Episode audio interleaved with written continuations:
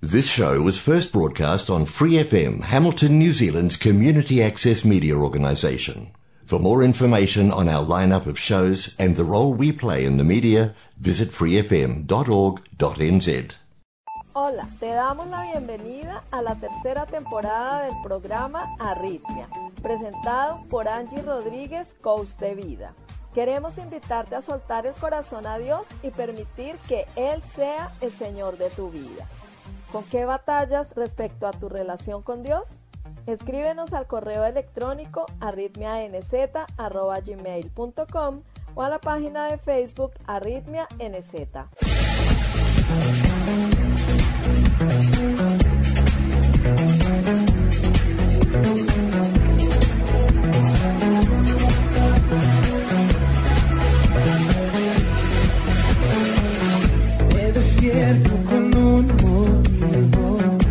No viniste al mundo por casualidad.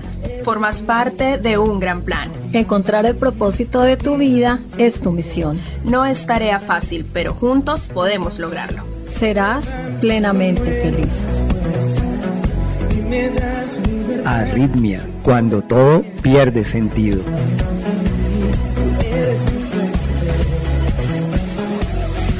Arritmia transmitiendo desde FM 89.0 Real Community Radio, Hamilton, Nueva Zelanda.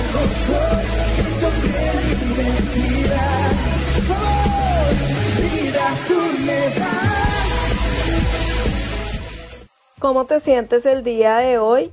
Yo me siento meditativa y me quiero llevar ser yo.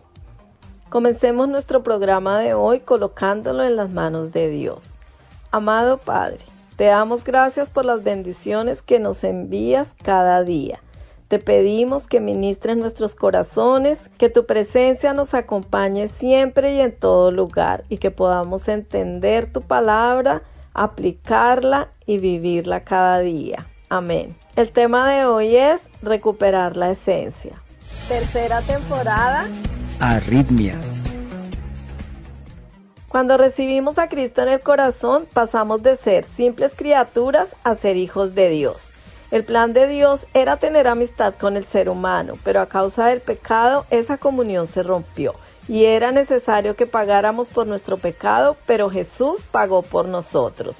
El mismísimo Hijo de Dios vino a la tierra en forma de hombre y se hizo siervo y fue obediente hasta la muerte. Murió para saldar tu pecado y el mío, y resucitó al tercer día cumpliéndose todo lo que él había anunciado. Ahora solo debemos aceptarle en nuestro corazón como el Señor y Salvador de nuestra vida. A los que le aceptamos nos es dada una nueva identidad, nuestra verdadera identidad, nuestra identidad en Cristo. ¿Y eso qué significa? Significa que somos lo que Dios dice que somos, no lo que los demás digan de nosotros o lo que incluso nosotros mismos decimos o pensamos de nosotros. Somos hijos de Dios, pero a todos los que creyeron en Él y lo recibieron les dio el derecho de llegar a ser hijos de Dios. Ellos nacen de nuevo, no mediante un nacimiento físico como resultado de la pasión o de la iniciativa humana, sino por medio de un nacimiento que proviene de Dios. Juan 1.12. Somos herederos de Dios, pues todos los que son guiados por el Espíritu de Dios son hijos de Dios, y ustedes no han recibido un espíritu que los esclavice al miedo. En cambio, recibieron el Espíritu de Dios cuando Él los adoptó como sus propios hijos. Ahora lo llamamos Abba Padre pues su espíritu se une a nuestro espíritu para confirmar que somos hijos de Dios. Así que como somos sus hijos, también somos herederos. De hecho, somos herederos junto con Cristo de la gloria de Dios. Pero si vamos a participar de su gloria, también debemos participar de su sufrimiento. Romanos 8, 14 al 17. Somos reconciliados con Dios y embajadores suyos. Esto significa que todo el que pertenece a Cristo se ha convertido en una persona nueva. La vida antigua ha pasado, una nueva vida ha comenzado y todo esto es un regalo de Dios, quien nos trajo de vuelta a sí mismo por medio de Cristo. Y Dios nos ha dado la tarea de reconciliar a la gente con Él, pues Dios estaba en Cristo reconciliando al mundo consigo mismo, no tomando más en cuenta el pecado de la gente, y nos dio a nosotros este maravilloso mensaje de reconciliación. Así que somos embajadores de Cristo. Dios hace su llamado por medio de nosotros. Hablamos en nombre de Cristo cuando les rogamos, vuelvan a Dios, pues Dios hizo que Cristo, quien nunca pecó, fuera la ofrenda por nuestro pecado, para que nosotros pudiéramos estar en una relación correcta con Dios por medio de Cristo. Segunda de Corintios 5, 17 al 21. Somos resucitados para buenas obras. Pero Dios, que es rico en misericordia por su gran amor por nosotros, nos dio vida con Cristo, aun cuando estábamos muertos en pecados. Por gracia ustedes han sido salvados y en unión con Cristo Jesús, Dios nos resucitó y nos hizo sentar con Él en las regiones celestiales, para mostrar en los tiempos venideros la incomparable riqueza de su gracia, que por su bondad derramó sobre nosotros en Cristo Jesús porque por gracia ustedes han sido salvados mediante la fe. Esto no procede de ustedes, sino que es el regalo de Dios, no por obras, para que nadie se jacte, porque somos hechura de Dios, creados en Cristo Jesús para buenas obras, las cuales Dios dispuso de antemano a fin de que las pongamos en práctica. Efesios 2 del 4 al 10. Aún nos queda mucho más que aprender acerca de lo que Dios dice que somos, pero mientras lo vamos descubriendo, vivamos en consecuencia, agradecidos, gozosos, enamorados de aquel que nos amó más que a su propia vida, no importándole perder la suya por darnos vida a nosotros.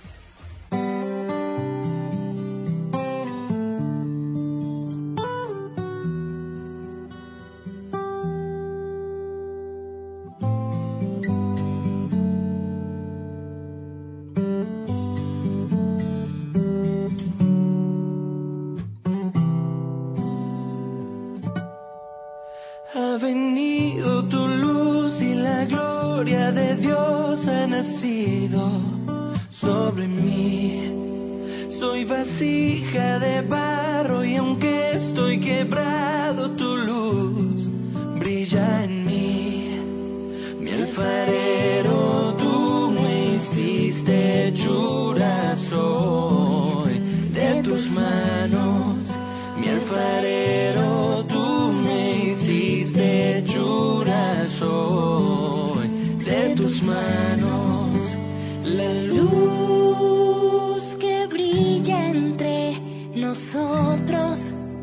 Jesús, la luz que alumbra las naciones. Jesús, eres el sol de un nuevo amanecer, el cielo ha venido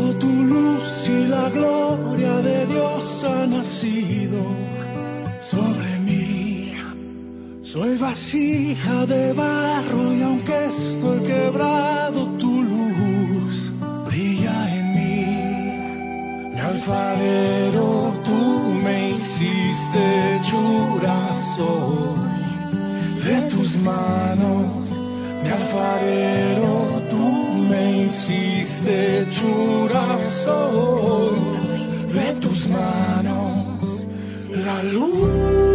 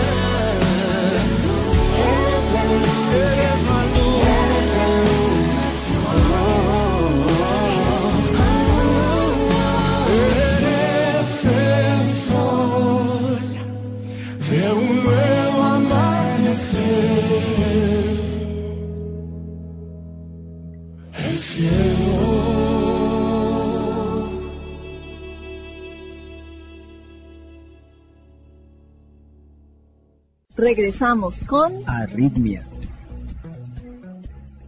Hoy escucharemos parte de la historia del cantante, compositor, autor, conferencista y pastor mexicano estadounidense Marcos Witt. Que la disfrute. Tu testimonio. Yo crecí en una ciudad muy pequeña en el norte de México, una ciudad que se llama Durango. La ciudad de Durango no era una ciudad grande ni, importante, era importante para nosotros porque pues era nuestra ciudad. Pero nunca nadie nos iba a visitar porque quedábamos medios retirados. Cuando iba uno a Durango, ni siquiera quedaba de paso rumbo a otro sitio. Cuando usted iba a Durango es porque iba a Durango.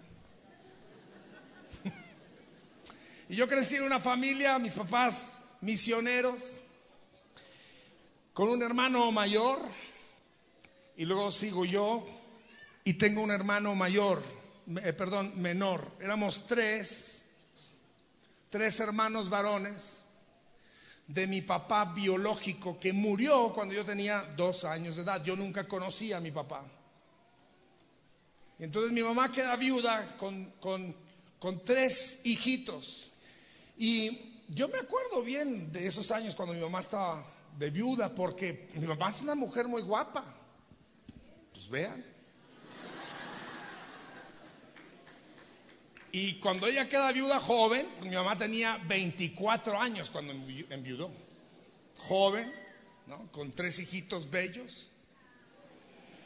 Más el del medio. Nos llevaban a veces a la casa. En México se estila mucho que cuando un hombre quiere eh, quedar bien con una chica, le lleva lo que llaman serenata. Muy raro esto de la serenata, ¿no? Porque llegan a la medianoche con mariachi. ¿Usted ha escuchado alguna vez un mariachi? Son trompetas a las 12 de la noche. Despiertan a todos los vecinos todos los perros empiezan a gritar y a aullar.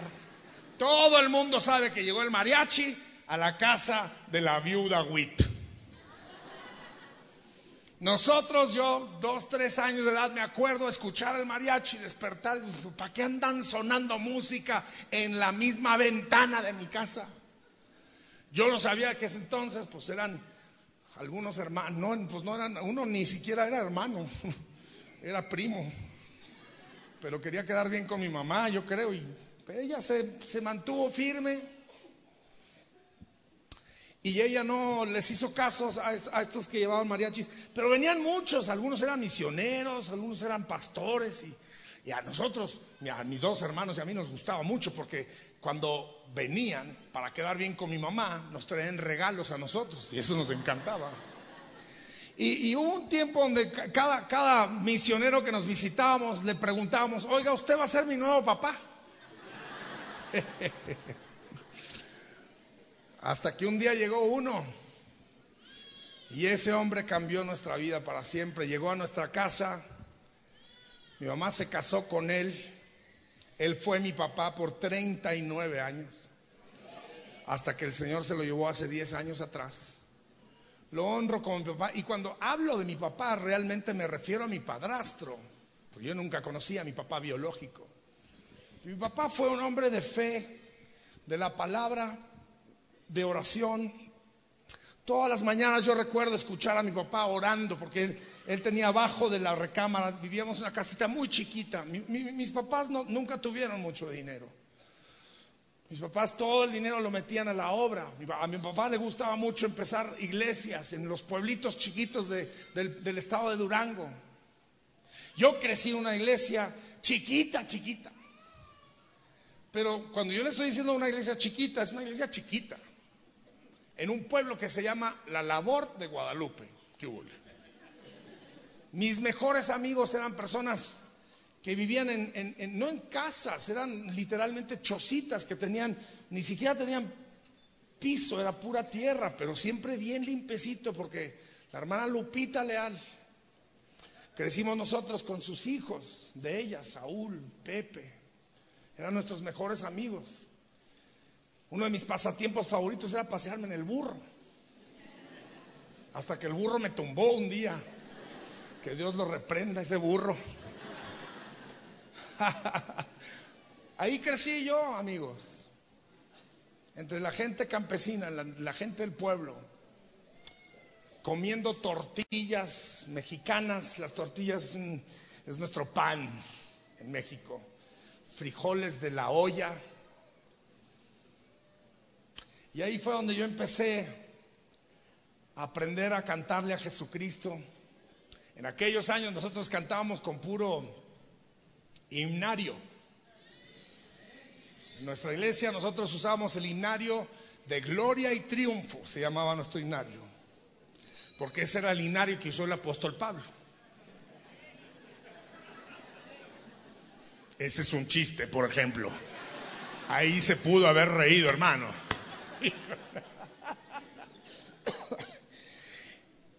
Mis papás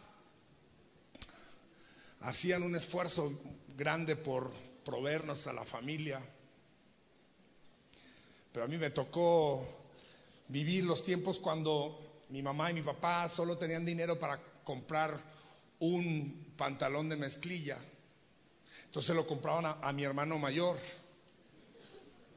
y luego me heredaban a mí el que él se quitaba.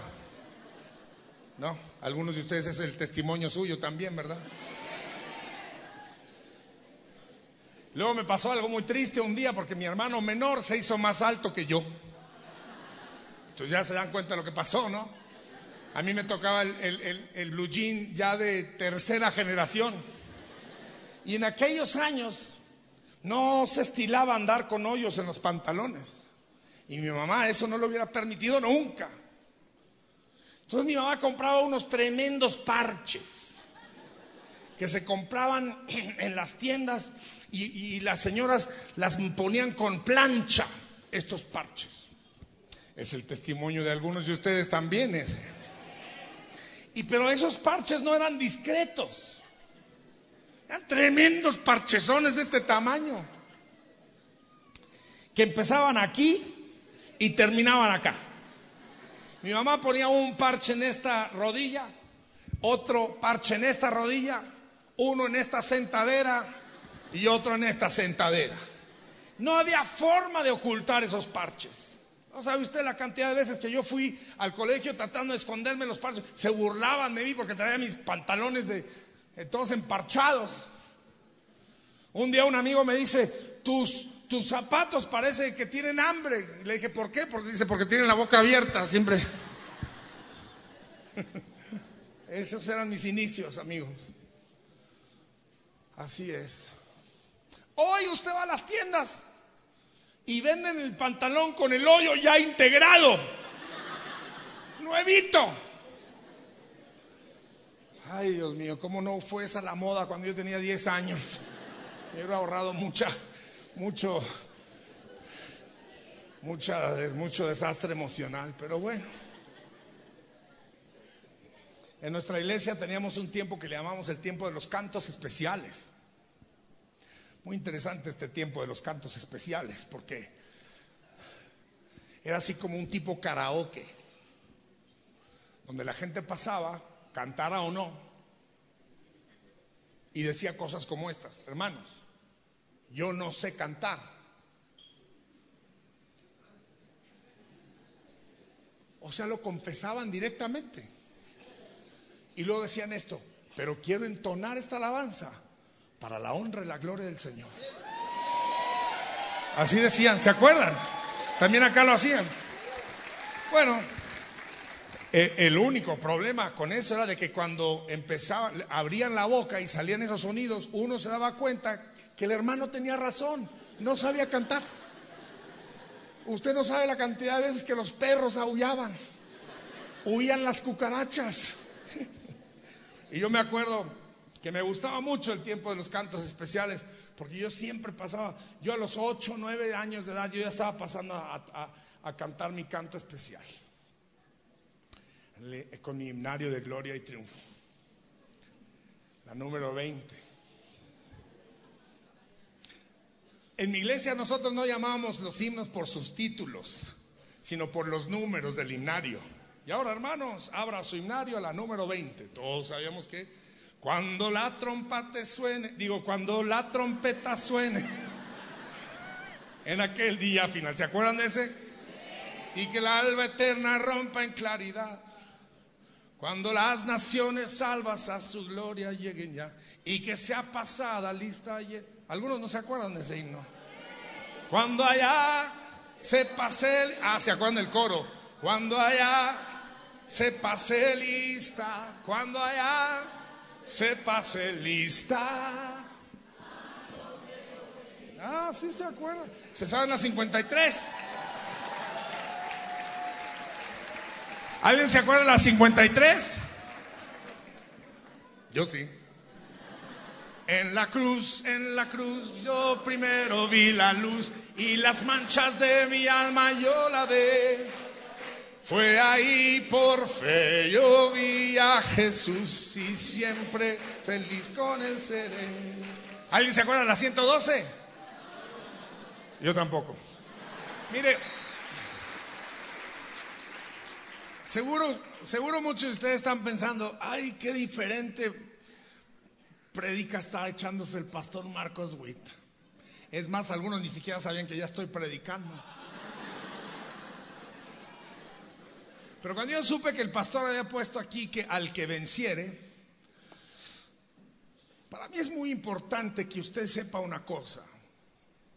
muchas personas ven a los ministerios donde estamos hoy y no se dan cuenta de dónde venimos.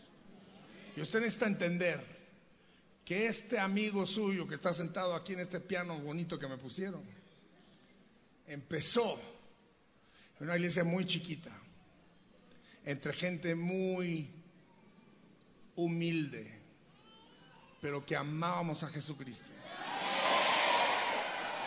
Hay algunos de ustedes que hoy día están a la vuelta de la esquina de su bendición que Dios les tiene esperando. Y si usted se detiene ahorita, no va a llegar a la esquina para recibir su bendición. Usted siga caminando, siga caminando, siga, persevere, sea fiel, sea fiel, sea fiel. Algunos me ven así arriba de esos tremendos escenarios que nos armamos y con multitudes de personas y piensan que así empecé. No, Señor. Yo empecé una iglesita tan chiquita que a la hora de contar cuánta gente había venido al culto contábamos cualquier cosa que se moviera para subirle un poquito al número. Pasaba un perrito por ahí, lo bautizábamos para subir un poquito al número. Nuestro versículo favorito era donde dos o tres están reunidos en mi nombre. Era nuestro versículo favorito porque muchas veces nada más éramos dos o tres. Pero perseveré, perseveré, perseveré yo nunca me imaginé todo lo que Dios tenía planeado para mí. Yo sigo siendo el más sorprendido de todo lo que ha pasado. Desde muy jovencito Dios me, mostró a los 14 años un misionero me escuchó tocando el piano y, y entre lágrimas me profetizó que iban a cantar mis canciones alrededor de todo el mundo entero. Hermano, la Biblia dice que no, dudes de los profetas. Pero yo esa tarde dudé. Pero yo tenía 14 años. Mi pasatiempo favorito era andar en burro. ¿Yo qué iba a saber de que Dios iba a usar mi... Entonces yo pensé que el hermano pues, había cenado algo que le hizo daño, no sé, estaba imaginándose cosas. A los años lo he honrado mucho a él, él se llama Pablo Casillas porque su profecía se cumplió una y otra y otra vez. Cuando mi mamá estaba insistiendo en que tocáramos el piano, yo la verdad no estaba muy feliz con ese arreglo, porque en mi casa era ley tocar el piano. Pero yo estoy muy agradecido a Dios que mi mamá insistió, insistió, insistió. Por eso esta oreja la tengo más larga que esta oreja, porque mi mamá estuvo ahí, dale, dale, dale. Mamás, ¿cuántas mamás hay acá? Escúcheme con atención.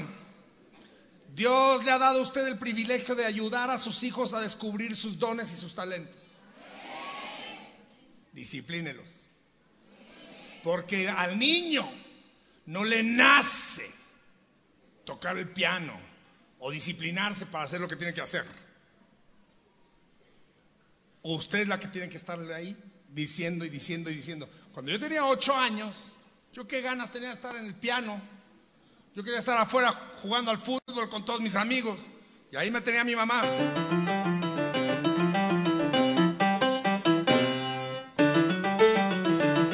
Así día tras día tras día. Ay. Pero amigos, hermanos, cuando yo me gané ese primer Grammy, la primera que yo agradecí fue a mi mamá. Porque si no hubiera sido por ella, yo no estaría ni siquiera tocándole el piano a usted el día de hoy aquí. Así que mamá, no se canse pues de hacer el bien, porque a su tiempo cosecharemos si no desmayamos. No desmaye, mamá. Regresamos con Arritmia. Queridos amigos y amigas, muchas gracias por acompañarnos una vez más. Les recuerdo que estamos incluyendo el programa Momento Decisivo del pastor David Yeremaya a continuación. No se lo pierdanos. Y cuéntanos, ¿tú con qué batallas respecto a tu relación con Dios? Puedes escribirnos a la página de Facebook Arritmia NZ o al correo electrónico arritmianz.gmail.com.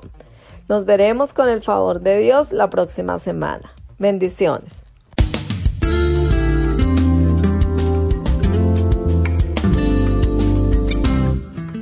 Bienvenido a Momento Decisivo con el Dr. David Jeremiah. ¿Está usted huyendo de Dios o conoce a alguien que lo esté haciendo? Es importante recordar que Dios le ama incluso cuando usted no lo ama a Él.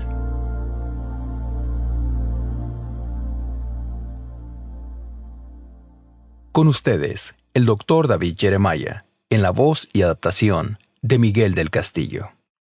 Como saben, por lo general es verdad que cuando alguien no nos quiere, dejamos de quererlo. Así es simplemente como funciona el amor humano, pero con Dios es diferente. Dios nos ama, siempre nos ha amado y siempre nos amará. Hoy vamos a aprender que Dios no nos ama incluso cuando no le amamos a Él. Esto se basa en uno de los famosos relatos de la Biblia que hallamos en Lucas capítulo 15. Nosotros la llamamos la parábola del Hijo Pródigo. En realidad, se le debería llamar el relato del Padre Pródigo. Explicaré esto al iniciar este mensaje. Muchas gracias por escuchar Momento Decisivo hoy. Estamos estudiando el amor de Dios, y el título de esta serie es el título también del libro Dios le ama, siempre le ha amado y siempre le amará. Le invitamos a que ordene su libro hoy, visitando nuestra página web momentodecisivo.org. Este libro, con diez capítulos, le llegará con nuestra oración para que Dios le ayude a entender y apreciar su amor más que nunca. También, para que lo motive a hablarle de ese amor de Dios a otra persona que usted conoce y que todavía no ha descubierto cuánto Dios le ama. El libro es una gran herramienta para hablar de eso. Escriba una nota en la primera página, debajo de la portada. Hágala como una nota de cariño para alguien a quien usted quiere. Dígale cuánto significa para usted y cuánto le ama Dios. Anímele a leer el libro. Es una gran herramienta para testificar y una gran estrategia para ayudarnos a determinar una diferencia en nuestro mundo. Hoy, abrimos nuestra Biblia a una porción familiar de la palabra de Dios. Se trata del capítulo 15 de Lucas empezamos la primera parte de un mensaje de dos partes que hemos titulado Dios le ama incluso cuando usted no le ama a Él.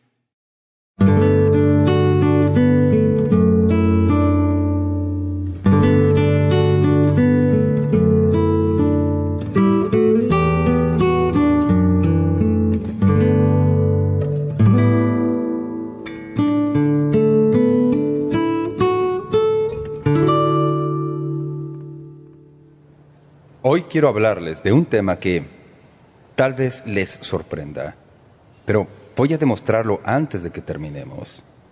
Dios le ama incluso cuando usted no le ama a Él. Dios le ama incluso cuando usted no le ama a Él. El pasaje que muestra esto mejor que todos en la Biblia es aquel al que nos referimos por lo general como la parábola del Hijo Pródigo.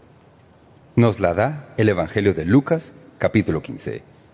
No voy a leer todo el pasaje al comienzo, pero sí vamos a seguirlo en el estudio de hoy. Para muchos, es el mejor relato jamás contado. Se le ha llamado la corona y perla de las parábolas. El relato más divinamente tierno y más humanamente conmovedor jamás contado en la tierra. Con razón, Charles Dickens lo describió como el mejor relato corto que jamás se ha escrito. Otros le han llamado el cuadro más atractivo de Dios jamás dibujado en la tierra. En este relato, que por lo general llamamos la parábola del hijo pródigo, resulta que el padre, y no el hijo, es el protagonista. Al padre se le menciona no menos de doce veces en veinte versículos. Es el padre el que ama al hijo despilfarrador, aun cuando su hijo no le ama. Es el padre quien espera pacientemente que su hijo vuelva a casa. Es el padre quien inicia el proceso del perdón. Es el padre que extiende la alfombra roja a su muchacho pecador. No, este relato habla de un padre humano y su hijo despilfarrador, pero cuenta un relato incluso mayor en cuanto a nuestro Padre Celestial y todos los hijos e hijas despilfarradores donde quiera que se hallen. Hemos abierto nuestras Biblias en el Evangelio de Lucas. Lucas es el único escritor de los cuatro evangelios que anota este episodio. No se le halla en Mateo, ni en Marcos, ni está en Juan. Solo Lucas cuenta este episodio. Es importante que entendamos, en primer lugar, que la palabra pródigo no aparece en ninguna parte en el texto bíblico. Según el diccionario, la palabra pródigo, al referirse a una persona, quiere decir que desperdicia, consume su herencia en gastos inútiles, sin medida ni razón. De modo que, en ese sentido, la palabra pródigo describe lo que se nos dice en Lucas 15:13 respecto al hijo menor, y ahí desperdició sus bienes viviendo perdidamente. Por lo general, describiríamos a estos muchachos como descarriados, o despilfarradores, o incluso libertinos. La expresión viviendo perdidamente significa despilfarrar sin ninguna prudencia. Quiere decir hacer lo que sea que se haga, pero hacerlo de manera insensata y sin ninguna reserva. Quiere decir gastar hasta que no queda nada. En la connotación actual, el término pródigo sería apropiado para describir al padre. No solo que le da a su hijo que se va todo lo que pide, sino que le colma de regalos cuando vuelve a casa. Y le dice a su hijo mayor, todo lo que tengo es tuyo. No se reserva nada. Vierte todo lo que tienen sus dos muchachos. Él es el padre pródigo. Conforme avanzamos por estos versículos y volvemos a contar esta conmovedora narración, no se pierda este cuadro del amor de Dios según se ve en el corazón de este Padre humano. Empecemos con este pensamiento. Dios le ama cuando usted le parte el corazón. En Lucas 15:11 leemos, también dijo, un hombre tenía dos hijos, y el menor de ellos dijo a su padre, Padre, dame la parte de los bienes que me corresponde, y les repartió los bienes. La narración que da Jesús respecto al hijo perdido empieza cuando el hijo menor decide que ya no quiere estar bajo la autoridad de su hogar. Eso no es algo que desconozcamos. Eso sucede a menudo en la cultura actual, pero este muchacho habla con su padre y le pide que le dé su herencia. ¿Cuántos saben que las herencias, por lo general, no se reparten mientras todavía está viva la persona a quien le pertenecen las cosas? Su petición fue insolente irrespetuosa y extremadamente dolorosa para el padre. Como alguien lo dijo, esto es en esencia lo que el muchacho estaba diciendo. Papá, ojalá te hubieras muerto ya. Tú estorbas mis planes, eres una barrera. Yo quiero mi libertad, quiero mi satisfacción y quiero librarme de esta familia ya. Tengo otros planes que no te incluyen a ti, ni incluyen a esta familia, ni incluyen a esta propiedad, ni incluyen a esta ciudad. No quiero tener nada que ver con nada tuyo. Dame mi herencia ahora y me largo. Ahora bien, esa clase de conducta sería insólita, incluso en nuestra cultura actual. Pero tengo que decirles que en la cultura judía del día en que Jesús relató este episodio era más insultante que cualquier otra cosa que uno pudiera imaginarse. De hecho, después de que el hijo se fuese, nos dice en dos ocasiones en el relato que el padre se refirió a él como estando muerto. Como podemos verlo en los versículos 24 y 32, eso no se dice explícitamente en el relato, pero permítame darle algo de información de trasfondo. Sabemos que se trata de una familia acomodada.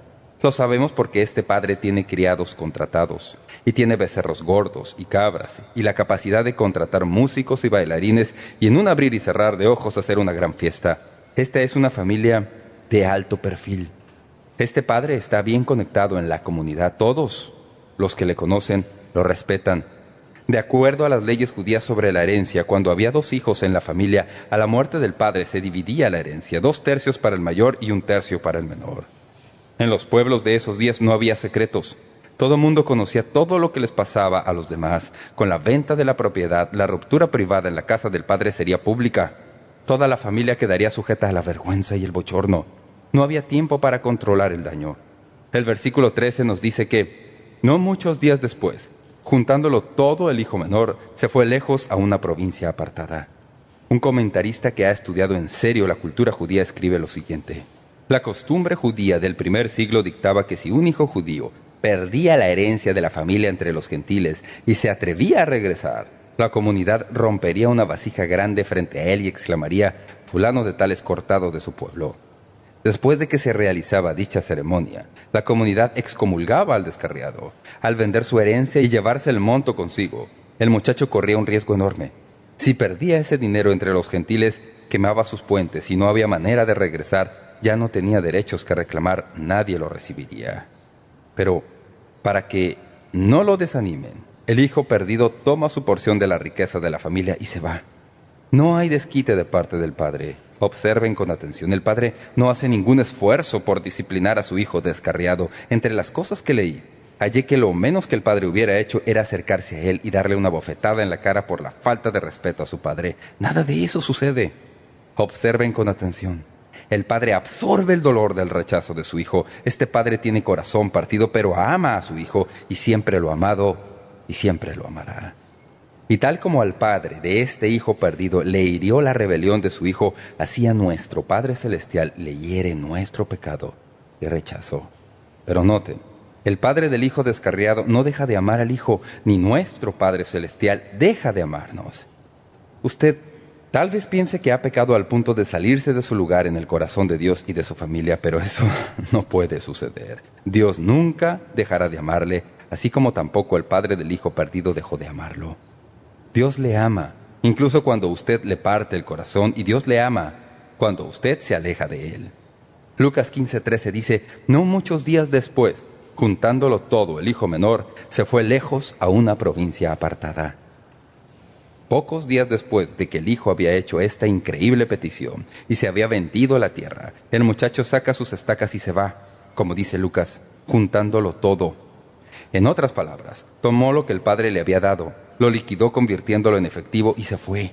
El padre sabía que un día su hijo lamentaría su conducta, sabía que el hijo se dirigía al desencanto y al fracaso, pero a pesar de su propia agonía personal y amor rechazado, le dejó que se fuera tal como el padre de la parábola estaba dispuesto a soportar el dolor en lugar de desheredar a su hijo. También nuestro Padre Celestial a veces nos deja libres para que rechacemos su amor y sigamos nuestro propio albedrío. A veces no hay nada más poderoso como el sufrir las plenas consecuencias de nuestras propias decisiones erradas.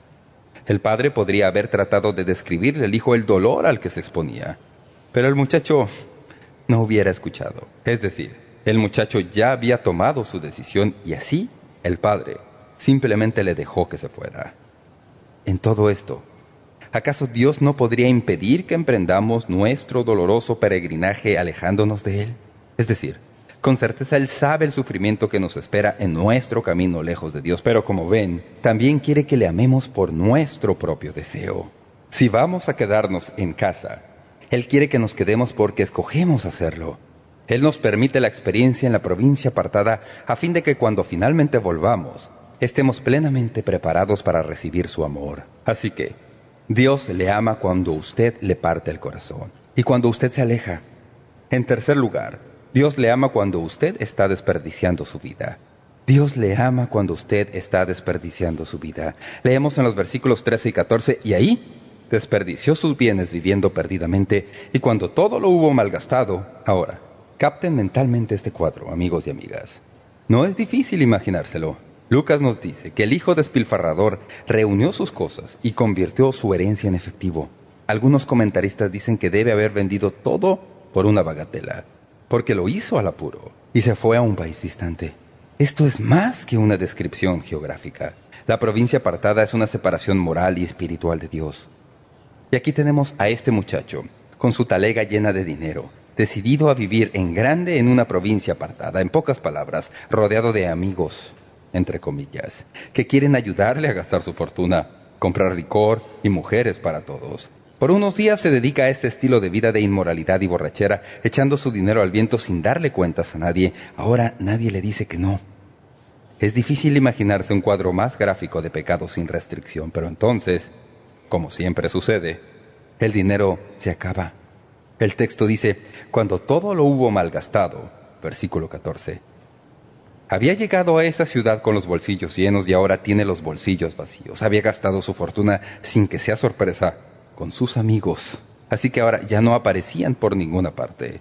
Había sembrado para la carne y estaba cegando corrupción, tal como nos dice Gálatas 6.8. Sin embargo, mientras todo esto sucedía, si usted tuviera un televisor en que puede ver dos imágenes a la vez, en una vería que el joven está haciendo todo esto mientras que en la otra imagen ve al padre allá en casa anhelando ver al hijo, amando al hijo, sin apartar de su mente a su hijo ni por un momento. Siempre está pensando en este joven y lo que el joven está haciendo con su vida, amándole en todo eso. Dios le ama cuando usted le parte el corazón, le ama cuando usted se aleja, le ama cuando usted está desperdiciando su vida, las cosas se ponen peor. Dios le ama cuando usted se revuelca en el pecado. Versículo 14 y siguientes. Vino una gran hambre en aquella provincia y comenzó a faltarle. Y fue y se arrimó a uno de los ciudadanos de aquella tierra, el cual le envió a su hacienda para que apacentase cerdos. Y deseaba llenar su vientre de las algarrobas que comían los cerdos, pero nadie le daba. Revolcarse es una buena palabra. Revolcarse es lo que los cerdos hacen en su posilga o chiquero, y es lo que este joven estaba haciendo, con su dinero agotado y sus amigos sin aparecer por ninguna parte, en ese preciso momento la Biblia dice que corrió en aquella provincia una hambruna. El hijo despilfarrador ahora se halla sin fondos, sin amigos y sin comida. Es en ese momento en que se nos dice que el hijo perdido empezó a pensar en casa. No había pensado en casa por largo tiempo, cuando estaba despilfarrando insensatamente todo su dinero, disfrutando en grande. Lo último en que quería pensar era en casa, pero ahora todo ha desaparecido y su casa empieza a ser más que un pensamiento. No puede volver. Como ven, había gastado todo su dinero entre gente no judía, había desperdiciado su herencia y para los judíos eso era un pecado imperdonable. El hijo perdido se da cuenta de que su única esperanza era recuperar su dinero y entonces ganarse el derecho de volver a casa. Sé que esto suena estrambótico, ¿Cómo podía él esperar ganarse una tercera parte de una crecida herencia? Pero en realidad no tenía ninguna otra alternativa, así que pensó que por lo menos valía la pena intentarlo. La Biblia dice que fue y se arrimó a uno de los ciudadanos de aquella tierra, lo que es una expresión muy interesante. La palabra que se traduce ciudadanos es una palabra que sugiere un patrón rico. La Biblia dice que a ese ciudadano el joven se arrimó. En realidad la palabra significa literalmente pegarse con pegamento. A ese ciudadano, el joven se apegó, en otras palabras, buscó a algún rico y simplemente se quedó con este hombre y pasaba tiempo con él y esperaba que de alguna manera esta nueva relación le ayudara a volver a casa. Pero, ¿qué necesidad tiene un patrón rico de esta escoria de humanidad? Así que, para ayudar a este joven a que vuelva a ponerse sobre sus pies, la Biblia dice que le dio el trabajo de cuidar cerdos en un chiquero. Versículo 16 y deseaba llenar su vientre de las algarrobas que comían los cerdos, pero nadie le daba. Ahora, este es el punto más bajo en el relato en lo que tiene que ver con el muchacho. No puede caer más bajo, especialmente si uno es judío. Es decir, aquí lo tenemos, hijo de un terrateniente judío rico, viviendo entre lo que los judíos consideraban el animal más impuro ceremonialmente y más despreciado sobre la faz de la tierra. Nunca olvidaré la ocasión en que prediqué sobre este mensaje hace años en un coliseo. Uno de los invitados especiales tenía criaderos de cerdos por todas partes y me hizo notar que yo no estaba siendo amable con los cerdos. No se trata de no ser amable con los cerdos. Simplemente estoy diciéndoles que los judíos consideraban a los cerdos animales ceremonialmente inmundos. Cuando leemos este relato, uno no puede dejar de preguntarse qué pensaban los fariseos cuando Jesús les relata esto. ¿Qué pasaba por la mente de ellos? Dirigentes religiosos, personas respetables, que pensaban mientras oyen este relato que Jesús cuenta tan magistralmente. El relato nos dice que Dios nos ama cuando le partimos el corazón y nos ama cuando nos alejamos y nos ama cuando estamos desperdiciando nuestra vida y nos ama cuando nos revolcamos en el pecado. Ahora, noten, conforme continúa la experiencia, Dios continúa amándonos cuando nos esforzamos por volver. Observen con atención lo que nos dice este relato. Dios le ama cuando usted está luchando por regresar. En el versículo 17 se nos dice, y volviendo en sí, dijo, en otras palabras, cuando este joven, que se había alejado a gran distancia de su casa, vuelve en sí, es decir, ahora está pensando. La expresión volviendo en sí quiere decir que volvió a sus cabales. Tuvo un momento de verdad lúcida en cuanto a su situación. La Biblia dice que cuando volvió en sí pensó, ¿cuántos jornaleros en casa de mi padre tienen abundancia de pan y yo aquí perezco de hambre? Me levantaré e iré a mi padre y le diré, Padre, he pecado contra el cielo y contra ti, ya no soy digno de ser llamado tu hijo, hazme como uno de tus jornaleros. Ahí mismo, Jesús dice algo que siempre he pensado que fue el momento decisivo en este episodio. Jesús dice que en ese momento, en su mayor miseria, cuando estaba en bancarrota y con hambre y comiendo con los cerdos, el hijo perdido volvió en sí. Esta expresión quiere decir que volvió a sus cabales. Siempre he pensado que ese fue el momento cuando él se convirtió para volver a Dios. Ahora, observen con atención lo que sucede. Un comentarista lo dice de esta manera. Cuando los que rodeaban al hijo menor ya no lo consideraban ni siquiera humano, Sintió la profundidad de su aislamiento, la más honda soledad que uno puede sentir. Estaba verdaderamente perdido y fue esa noción de estar perdido por completo lo que le hizo volver a sus cabales. Quedó estupefacto al darse cuenta de su total alienación y de repente comprendió que había tomado el camino de la muerte. Se había desconectado tanto de lo que da vida, familia, amigos, comunidad, conocidos e incluso comida, que se dio cuenta de que la muerte sería el paso siguiente natural. De súbito, Vio claramente el sendero que había escogido y a dónde lo conduciría, y comprendió su propia decisión de muerte y sabía que un paso más en la dirección en que marchaba le llevaría a su propia destrucción. Numerosos mensajes sobre esta parábola, y he predicado varias veces sobre ella yo mismo. En cada caso decimos que este es el momento cuando el hijo perdido, entre comillas, fue salvado. Pero, ¿lo fue? ¿Hay algo en el pasaje que indique que lamentara lo que había hecho? siquiera remotamente reconoce que le había partido el corazón a su padre y le había humillado delante de toda la comunidad. ¿Hay el más mínimo indicio de evidencia en este relato de que el hijo perdido se arrepintiera mientras estaba en esa provincia apartada? Ninguna que yo pueda hallar. No. Lo que hace es algo que es familiar para todos nosotros y con lo que todos podemos identificarnos. Si uno se mete en una situación como esta, lo primero en que piensa es, ¿Cómo puedo salirme de esta miseria? Cuando el hijo perdido se da cuenta de que estaba viviendo más abajo que el estilo de vida de los hombres más bajos en el rol de pago de su padre, decidió procurar volver a casa. Tenía que haber alguna manera para que él pudiera volver a la familia sin tener que hacerle frente a sus fracasos. Después de muchos años de ministerio, puedo decirles que he observado este patrón vez tras vez tras vez. Es asombroso cuánto nos esforzamos por evadir las cosas sencillas que Dios nos pide que hagamos, cuánto nos esforzamos por demostrar a otros lo buenos que somos y no tener que confesar que somos pecadores, tal como Dios dice que somos todos. Y cuánto nos esforzaremos por demostrar que valemos algo, con tal de no tener que humillarnos delante de Dios y confesar que lo necesitamos. En vez de enfrentar sus pecados y buscar perdón, hay tantos que tratan de subir a Dios mediante esfuerzos propios y van a cualquier extremo con tal de no reconocer su pecado y confesarlo a Dios. Así que como ven, a estas alturas, en el relato que Jesús está dando, este joven está ejecutando su propio plan. Quiero decir, aunque nos cueste mucho comprenderlo, todavía no ha llegado al fin de sí mismo. Sigue perdido. Si este hijo perdido logra hallar una manera de volver a congracionarse con su padre como resultado de su propia ingenuidad, se pierde todo el punto de la parábola. Como ven, la oveja no buscó al pastor en el relato anterior. La moneda no buscó a la mujer en el relato previo. Y este hijo perdido no va a buscar a su padre. Todo este episodio se desbarata si eso es lo que realmente sucedió. No. Él no está listo todavía para darse cuenta de su conducta de pecado. Así que, permítame recordarle que Dios le ama cuando usted le parte el corazón.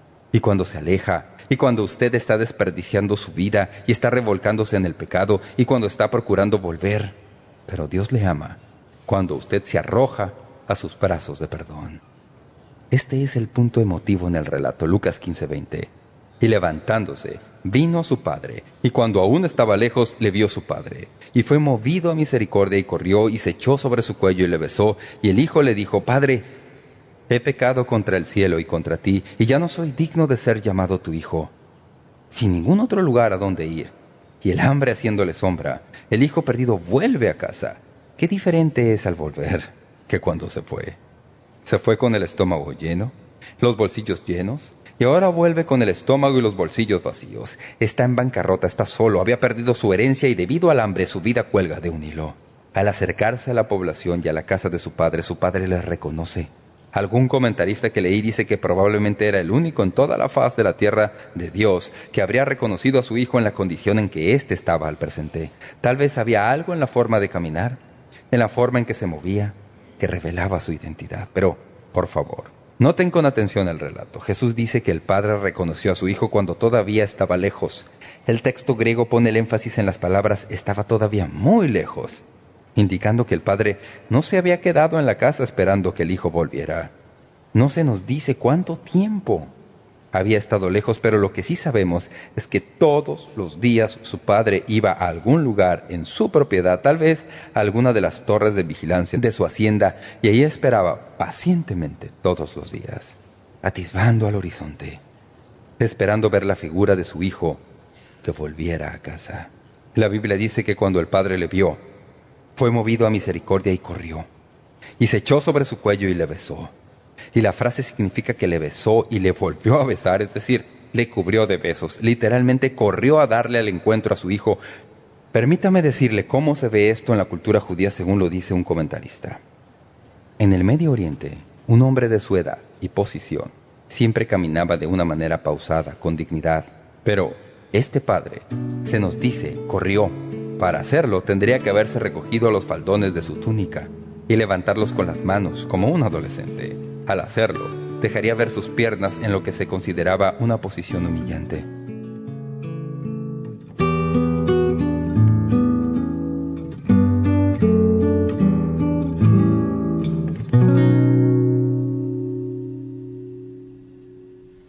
¡Qué cuadro! No tiene casi diferencia la forma en que recuerdo haberlo oído hace años. La acción de llevar al hijo a casa no es acción del hijo para nada, es del padre. Es iniciativa del Padre alcanzar al Hijo, tal como el Padre Celestial nos alcanza a nosotros. Este es momento decisivo. Les habló David Jeremiah. Esta serie se titula Dios le ama, siempre le ha amado y siempre le amará. El título del mensaje de hoy es Dios le ama incluso cuando usted no le ama a Él. Concluiremos esto el próximo lunes. Esperamos que nos acompañe el lunes, cuando continuemos nuestro estudio del amor de Dios.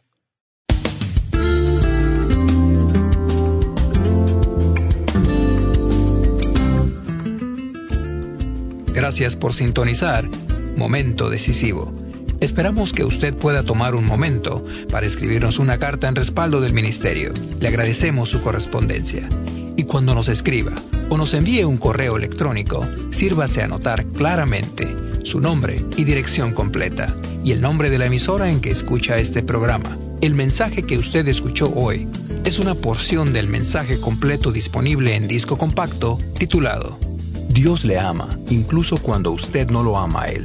Si desea solicitar una copia de este mensaje, puede hacerlo visitando nuestro sitio web www.momentodecisivo.org o escríbanos a la dirección que le damos enseguida. Este mensaje corresponde a la serie completa de enseñanzas titulada Dios le ama, siempre le ha amado y siempre lo amará, en 10 discos compactos. Para más información sobre cómo conseguir estos mensajes que ofrecemos, puede visitar nuestro sitio web www.momentodecisivo.org o escríbanos a Momento Decisivo, P.O. Box 3804. San Diego, California. 92163, Estados Unidos de América. Sintonícenos nuevamente el próximo lunes para estudiar juntos la palabra de Dios aquí en Momento Decisivo con el doctor David Jeremiah. También puede escuchar Momento Decisivo cuando guste en nuestra página web, ubicada en momentodecisivo.org.